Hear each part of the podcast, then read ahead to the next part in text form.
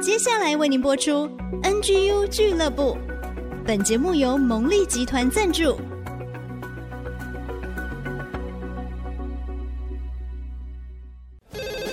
开拓职场的视野，体会家庭的影响，陪你一起找到唯一，成为自己的第一，迎向改变的瞬间。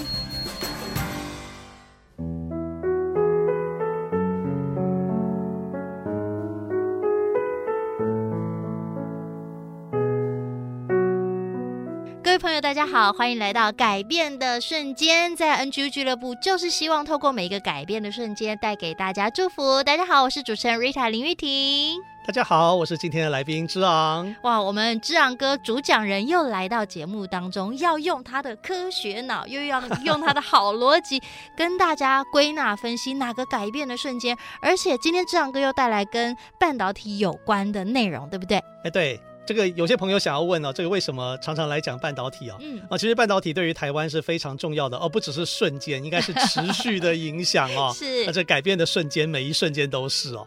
哇，所以呢，我们今天要透过这些半导体产业来认识，到底是哪一个改变的瞬间，可以为我们的生命带来哪些祝福呢？半导体或者说电子业对台湾这么重要，可是其实，在建构起整个产业的过程当中呢，嗯、呃，是有很多重要的人物哦啊、呃，那这个英雄人物接踵而来哦。好，那我们今天就要分享其中一位英雄人物，他是很难得的，从产业界出身的中央研究院的院士啊，林本坚林院士哦。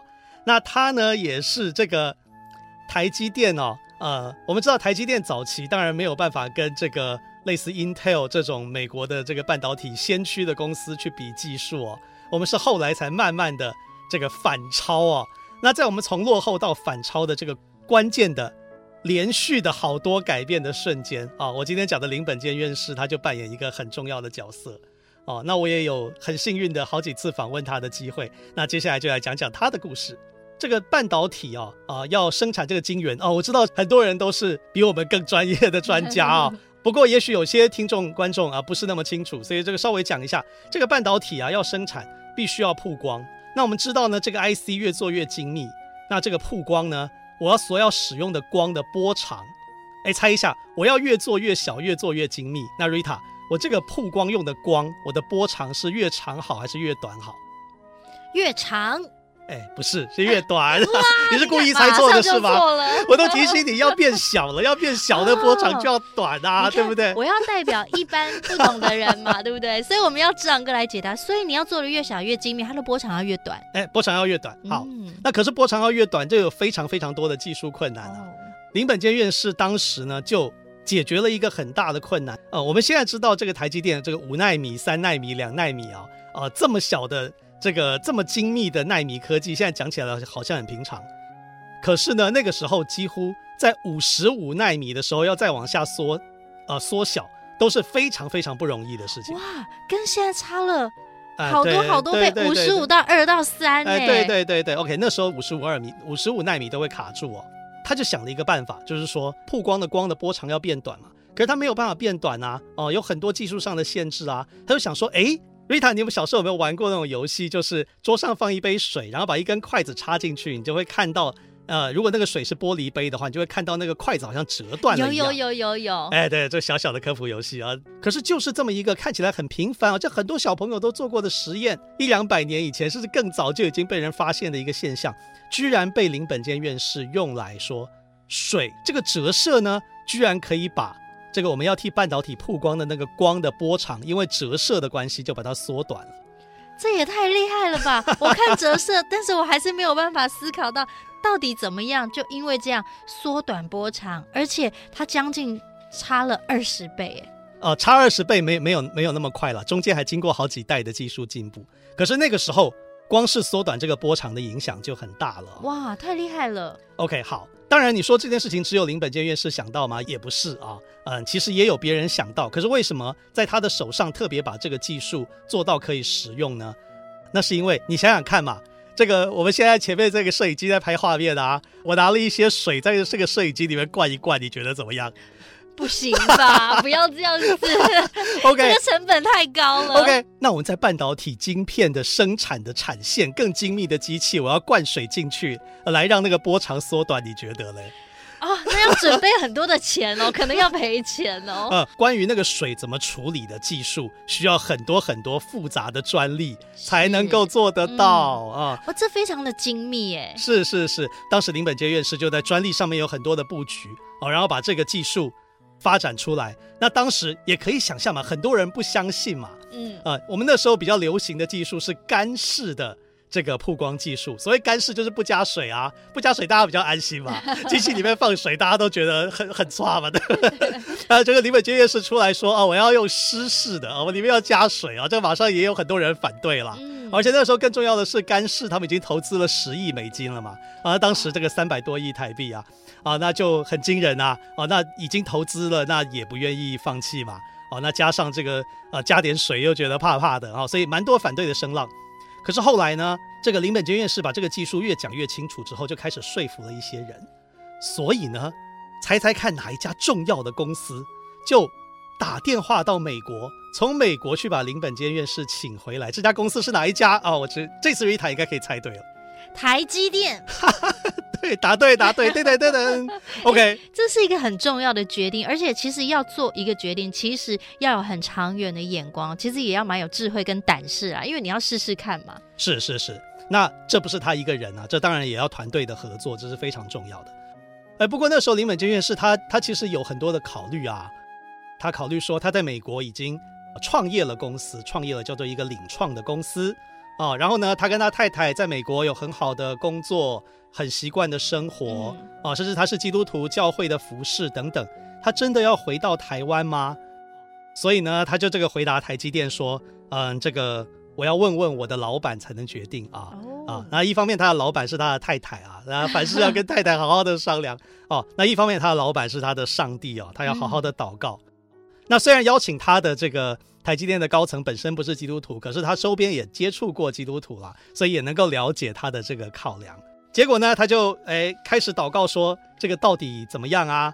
啊，要不要去台积电啊？那这个美国住了这么久，很舍不得离开啊。嗯、OK OK，然后他也跟上帝祷告。这边我觉得非常非常重要的一点就是，哎，我们想说林本杰院士在科学上这么有成就啊。”然后呢，他在教会生活也很认真的跟上帝祷告啊啊，那是不是呢？我们这个跟上帝的关系很好嘛？那我们是不是拨个电话，马上上帝就要回答我？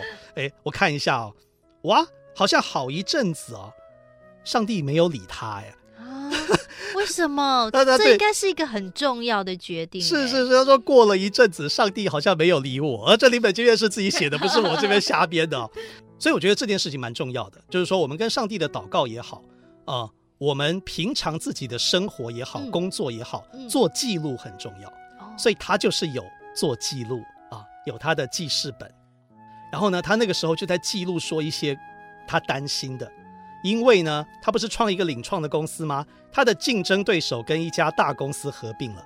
那你知道啊，竞争对手跟大公司合并，那那个大公司的资源是不是就会把他的竞争对手提升？对，哎，他有可能就会得的哦，那就危险了啊！然后他就祷告主说：“给我一个对策啊！”他就借着这个记录啊，把好像上帝没有理他的两件事连在一起了。就是说，一方面他自己的公司面临竞争对手跟大公司合并，嗯，可是一方面你记不记得之前哪家公司找他？台积电。哎，台积电，台积电也是大公司嘛？对对，对。OK，他就选到说：“哎。”这件事情，哦，他就觉得说，那台积电的工作是不是上帝就在回应他的祷告？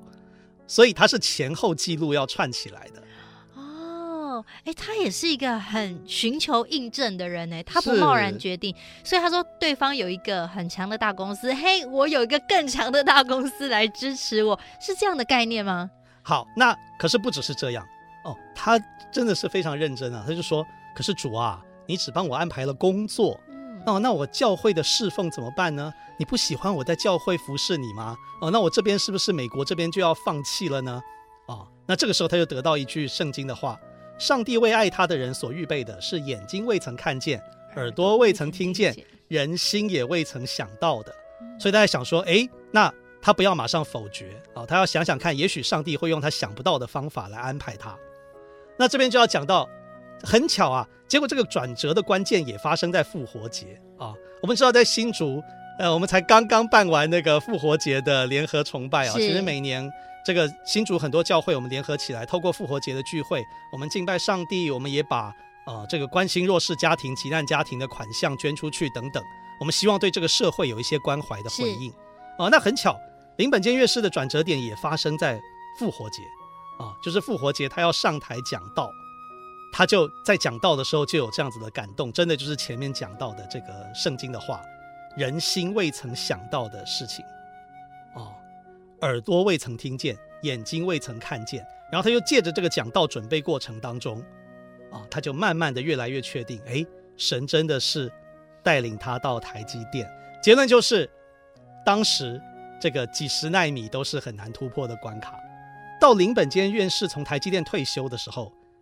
微影的世代哦，就是这个曝光，刚讲那个曝光，已经从一百三十纳米推进到七纳米，快要量产了哦。当然现在更进步了，因为他退休有一段时间了啊、那研发当时已经到五纳米，当然现在又更小了。他退休的时候，他的团队从他刚进台积电开始的时候的五十个人，增长到七百多人。还有一件事情很特别哦，他那个时候啊，他不是自己创业吗？啊、他觉得他想要大公司的帮忙。所以他希望有一家大公司来合并他，还跟主主祷告说，能不能让那家大公司来合并我 啊？结果呢，那家大公司现在不见了。哦啊，可是呢，对，可是他没有想到的台积电啊，那到现在 屹立不 摇，发展的非常好啊。是啊，所以非常的奇妙。嗯，我想要讲的是说，真的台湾的半导体在发展的过程当中，有很多关键的人物。但是我想林本坚院士是其中一个非常重要的角色，在他决定的过程当中，他让我们学到很多事情。第一个就是这个大胆的去开发，嗯啊，也许别人并不是那么看好的技术，可是你有办法借着一个好的布局，你可以突破。那再来呢，就是无论是祷告也好，是生活也好，是工作也好，我们需要做记录，因为常常啊，上帝的启示。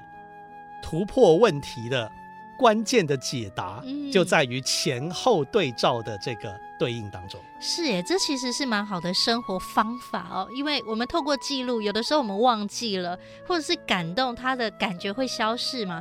但是你再去查看记录的时候，你才发觉哦，原来这三个点已经连成一线了。